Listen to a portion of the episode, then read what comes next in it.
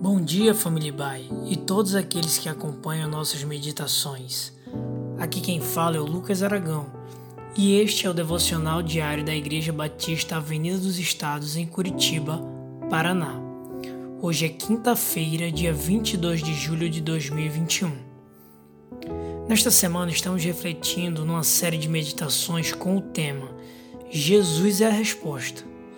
Hoje estaremos meditando do verso 23 ao 27 do capítulo 8 do Evangelho de Mateus.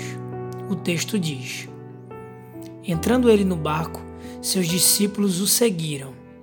De repente, uma violenta tempestade abateu-se sobre o mar, de forma que as ondas inundavam o barco. Jesus, porém, dormia. Os discípulos foram acordá-lo, clamando: Senhor, salva-nos, vamos morrer. Ele perguntou: Por que vocês estão com tanto medo, homens de pequena fé? Então ele se levantou e repreendeu os ventos e o mar, e fez-se completa bonança.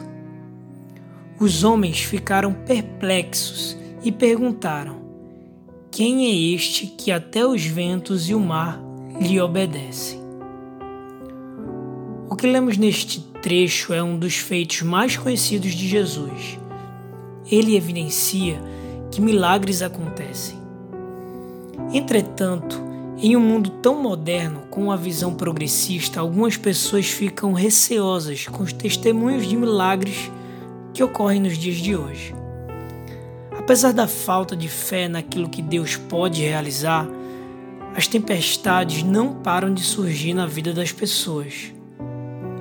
Qualquer pessoa enfrenta problemas, mas há problemas que parecem verdadeiros vendavais.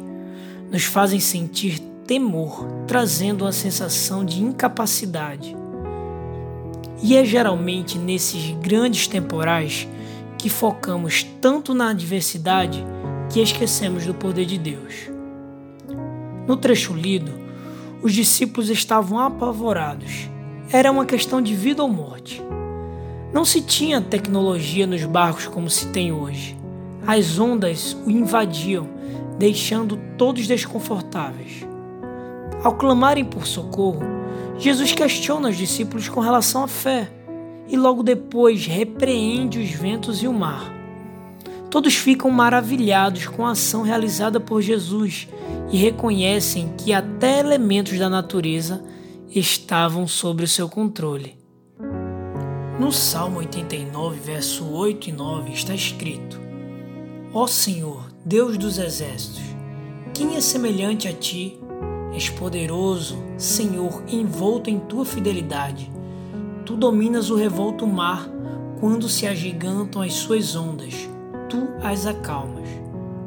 Podemos perceber que o salmista considerava a calmaria do mar como uma forte manifestação do poder de Deus. E muitos anos depois, a conclusão de que Deus realiza milagres extraordinários continuou. Existe um Deus que cuida de nós e acalma a tempestade. Ele também é poderoso para nos ajudar nos problemas mais difíceis que enfrentamos. É fundamental que a nossa fé esteja firmada em Cristo Jesus, pois ao se deparar com uma grande adversidade, não hesitaremos Clame a Deus por auxílio, coloque sua fé em ação e surpreenda-se, assim como os discípulos, com um Deus que acalma tempestades. Eu desejo a você um dia cheio do auxílio de Deus.